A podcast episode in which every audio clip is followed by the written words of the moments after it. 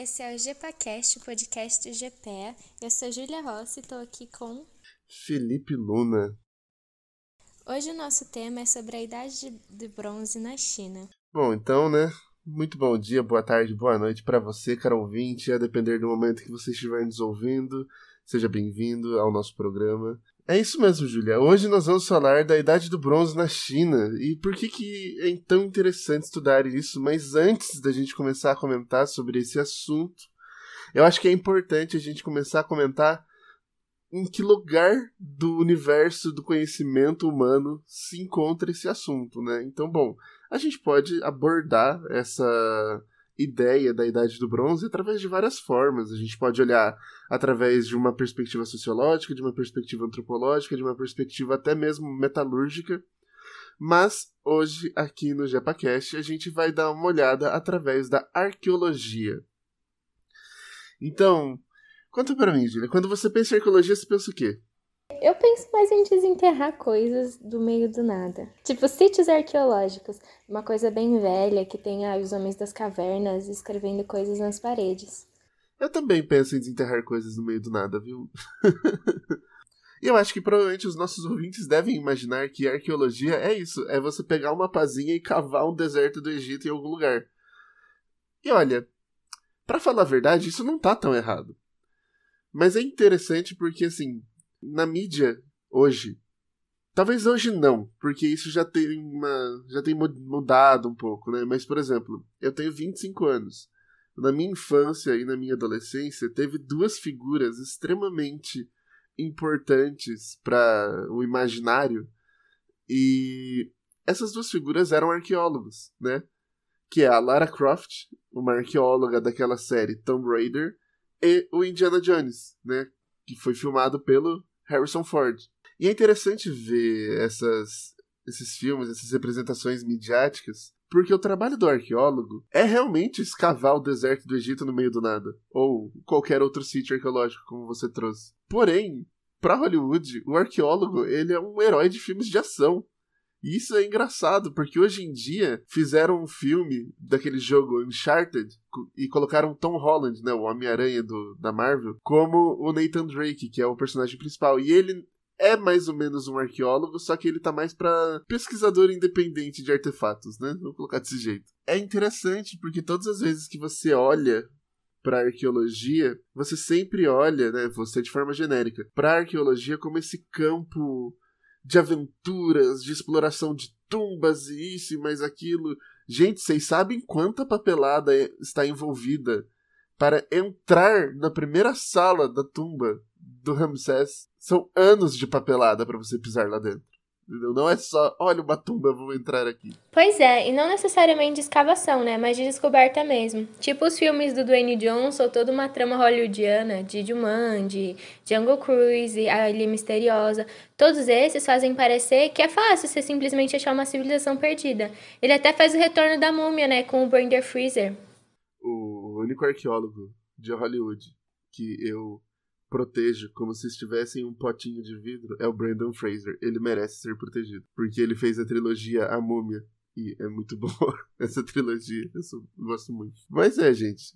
Isso é tudo ficção. Entrar, entrar em tumbas antigas com o seu amigo que é um bolo de carne e socar múmias de volta para a era que elas saíram não é arqueologia tá bom? Eu acho que isso tem que ficar muito claro. Não é arqueologia. Porque arqueologia é um processo muito interessante e complexo que envolve a história, envolve química, por incrível que pareça, envolve também política, porque sítios arqueológicos são patrimônio cultural da humanidade, então você precisa de autorização dos governos para você estudar eles. Você precisa que o governo seja competente e proteja esse sítio arqueológico. Então a realidade do arqueólogo é uma realidade de muito estudo, de muita ciência e muita luta política. Não, a gente não tem. Naz... Quer dizer, a gente tem nazista andando por aí, mas a gente não tem nazistas andando por aí roubando uma arca perdida como em Indiana Jones. A gente não tem um exército de homens de barro saindo de cavernas na China e atacando a população. Isso não existe. É só pura ficção, é divertido, são filmes legais e afins, Mas a realidade da arqueologia não é essa. E a arqueologia é extremamente importante, e aí nisso os filmes até estão certos. É importante porque toda vez que você resgata uma parte do nosso passado enquanto humanidade através da arqueologia, você traz à tona informações que jogam luzes novas nos nossos campos do conhecimento. Por exemplo, a Grécia Antiga comumente é entendida como sendo Esparta e Atenas. Claro que existem outras cidades-estado, você nem precisa de uma graduação em história para se lembrar disso. Porém, uma coisa que pouquíssimas pessoas estudam fora do nível acadêmico é uma coisa chamada civilização minoica, que é o que nós temos, entendemos como a origem da Grécia.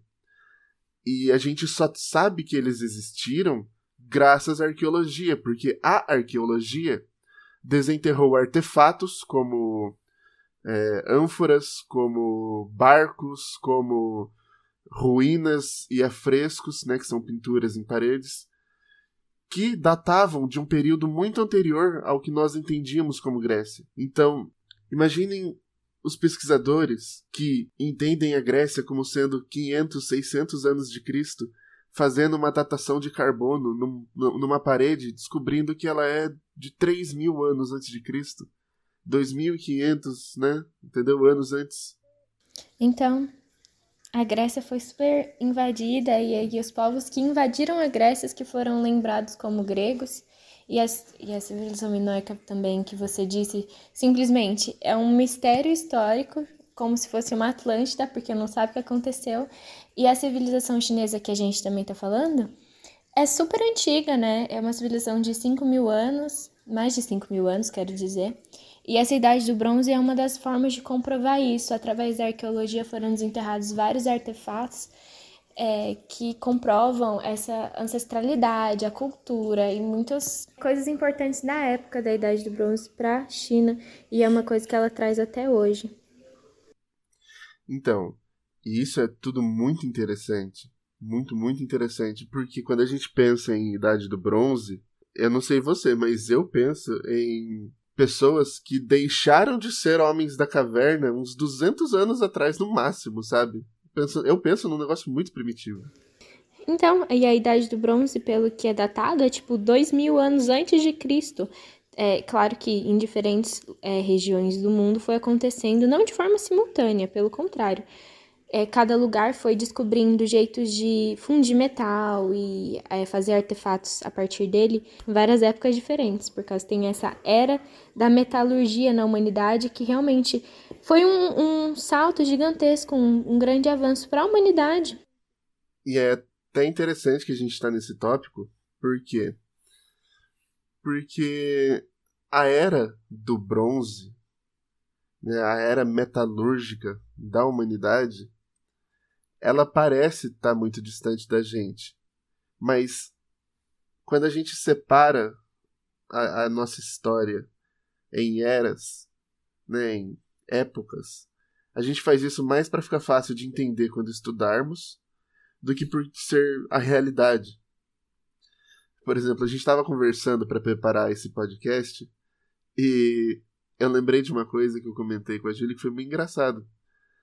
Cleópatra e o iPhone estão tecnicamente mais próximos do que a Cleópatra está das pirâmides. Você lembra disso?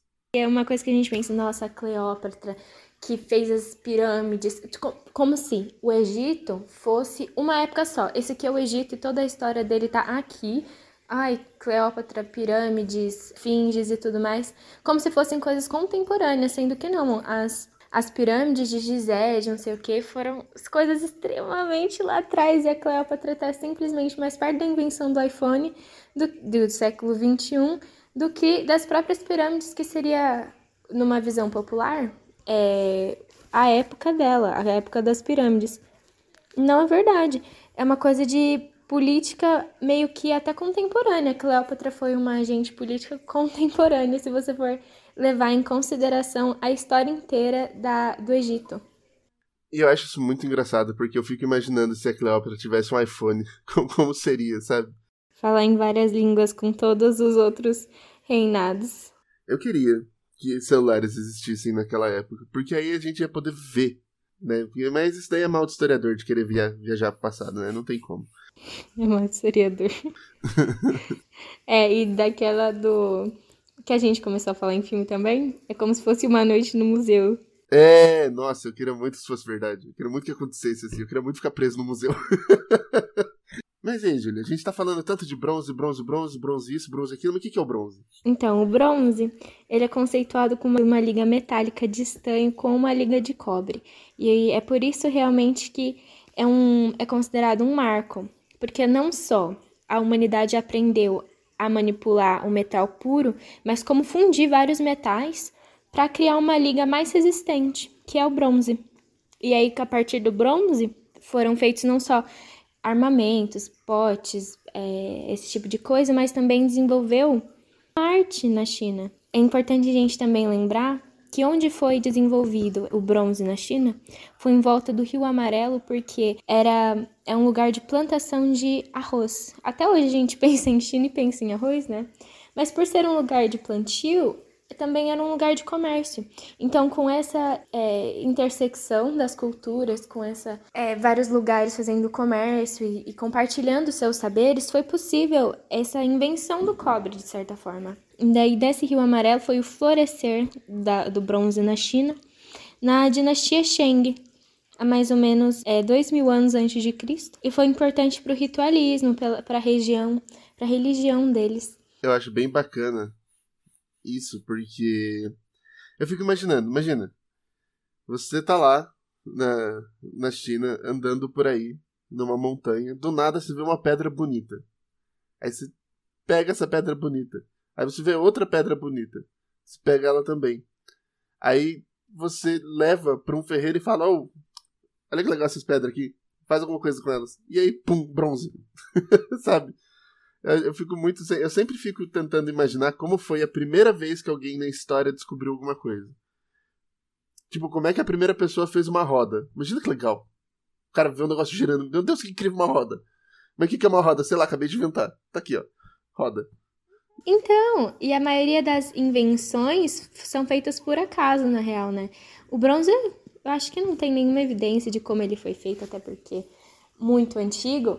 Mas também, experimentação, vai indo, vai misturando, vai misturando até descobrir uma coisa nova. E importante lembrar também, eu, eu gosto sempre de fazer esse, essa ressalva, porque hoje, quando a gente pensa, por exemplo, é, nos países, nos outros países, a gente pensa no povo desses outros países, é comum você pensar em um tipo de pessoa que represente aquele país. Então, todas as pessoas que moram naquele país são como aquela pessoa. Isso é xenofobia, né? A gente não pode fazer isso, certo? Então por que eu tô falando disso? Porque na época do bronze, isso era ainda mais drástico, digamos assim. Por quê? Na China existe uma etnia que é predominante, que é a etnia Han. Porém, a etnia Han é predominante porque ela se tornou predominante ao longo dos séculos de história chinesa, da miscigenação, da, do extermínio de outras tribos inimigas, de quem chegou ao poder, né, as dinastias que chegaram ao poder, as etnias que chegaram ao poder na China. Mas nós estamos falando de dois mil anos antes de Cristo. Nós estamos falando de tantas inúmeras diferentes tribos de pessoas na China. Porque a gente pode até pensar assim: ah, tá, o Rio Amarelo era um local de comércio porque tinha plantio de arroz, então comercializava comida. Mas se a gente não pensar que comercializava com pessoas que eram diferentes, que estavam em lugares diferentes, ao invés de pensar que comercializava com as próprias pessoas, a gente não compreende por que, que é tão impactante esse desenvolvimento.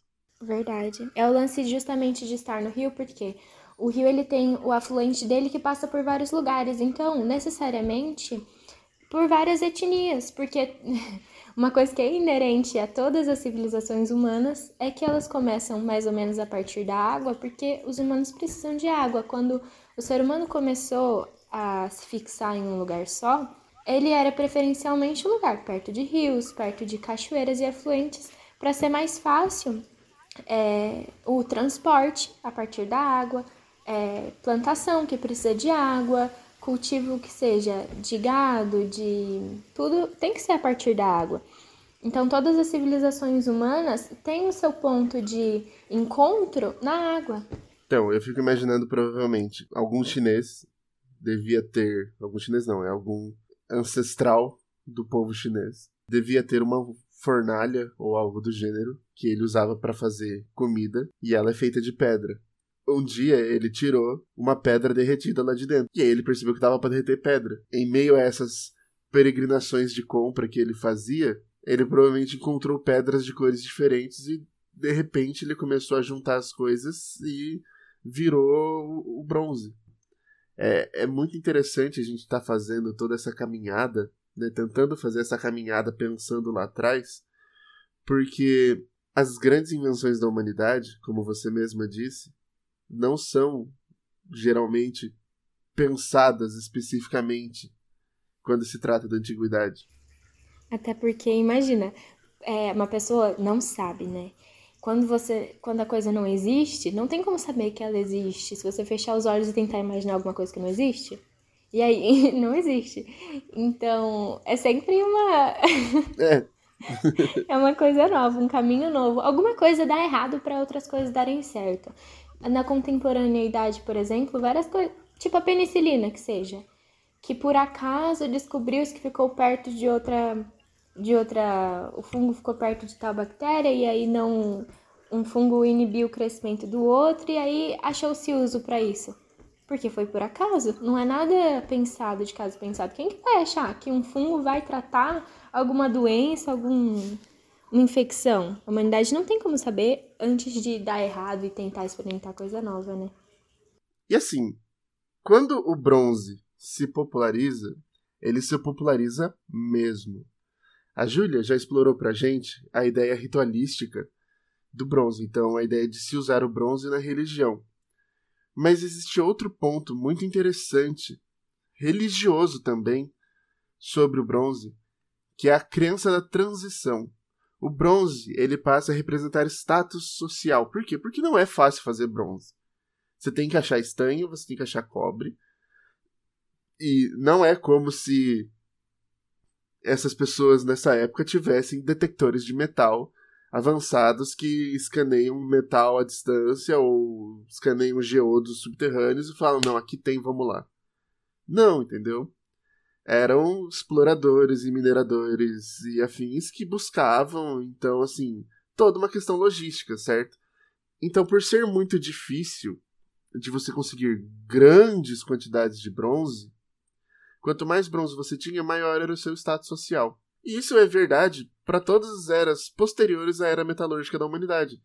Quanto mais dinheiro você tem, mais status social você tem, né? Quanto maior for sua posição política, mais dinheiro você ganha, logo mais influência você tem.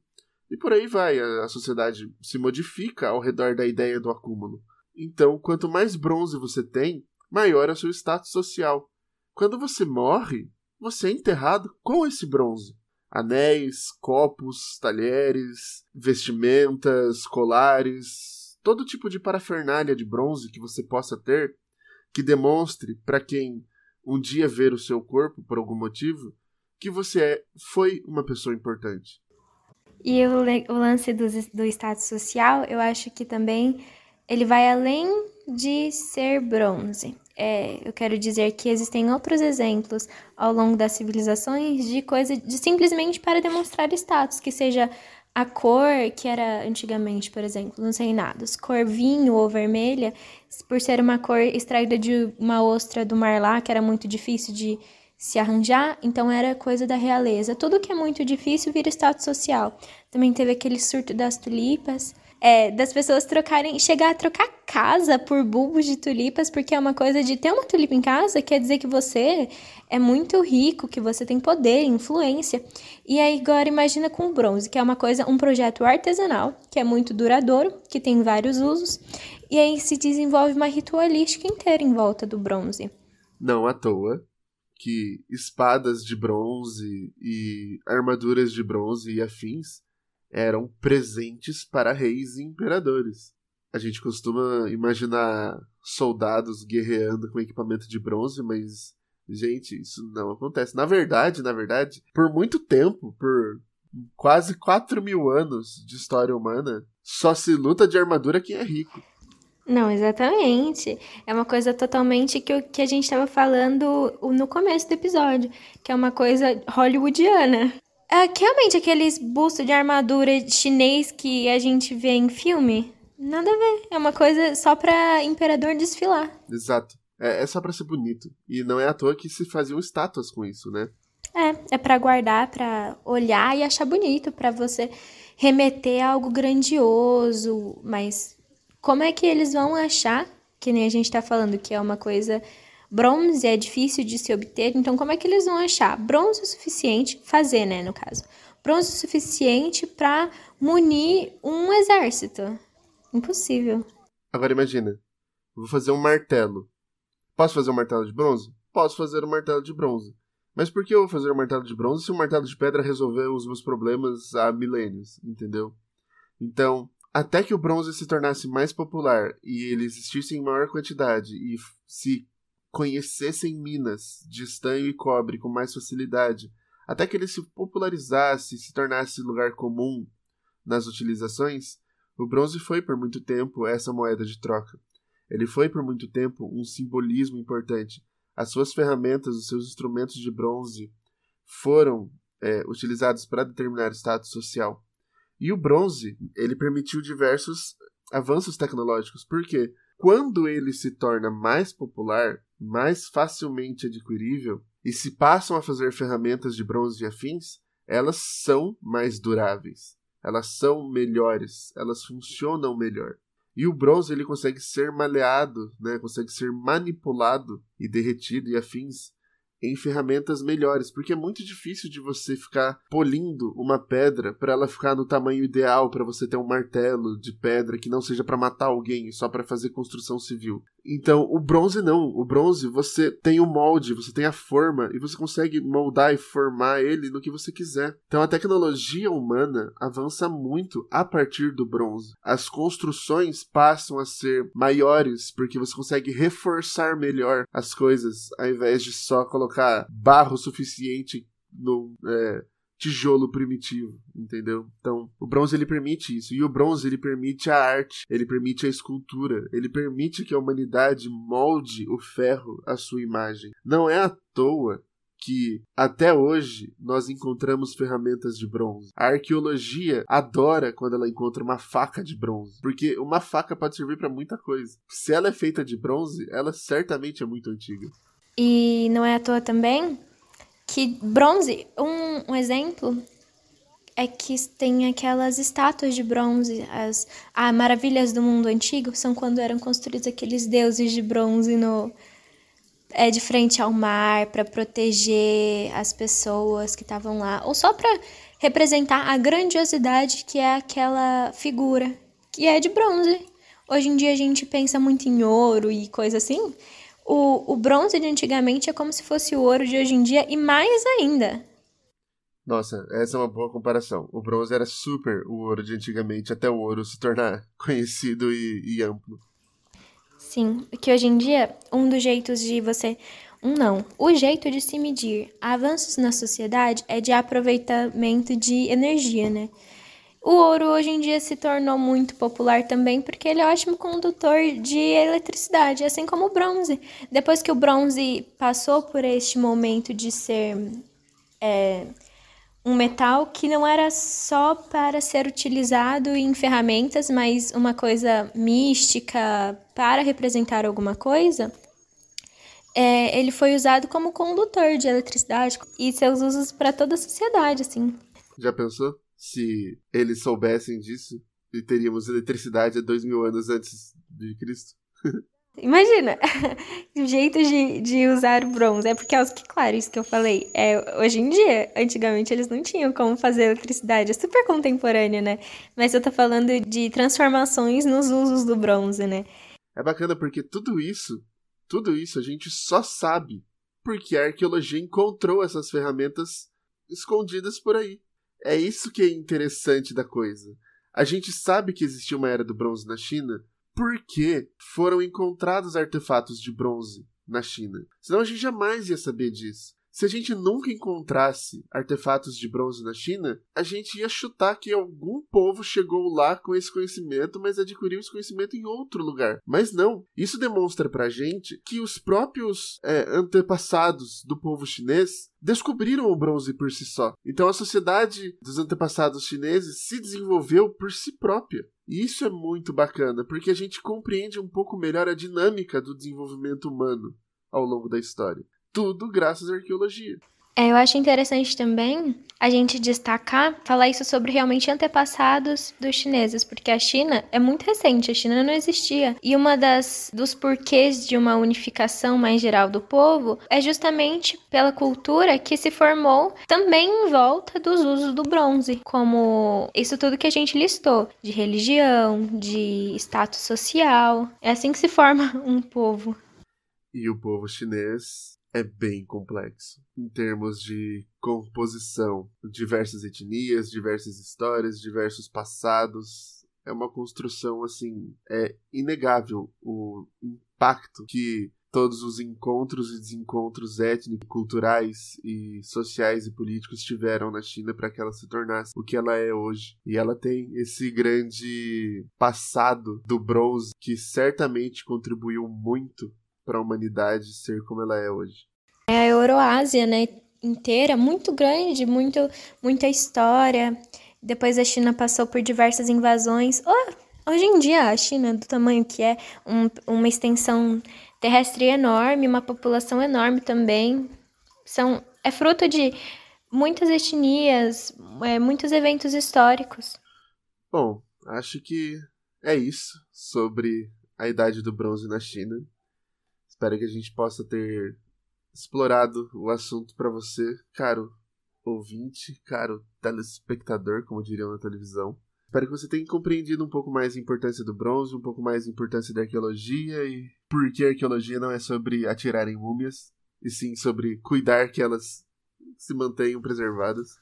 Obrigado por ouvir este episódio e a gente vê no próximo episódio. Até a próxima e tchau, tchau. Tchau, tchau.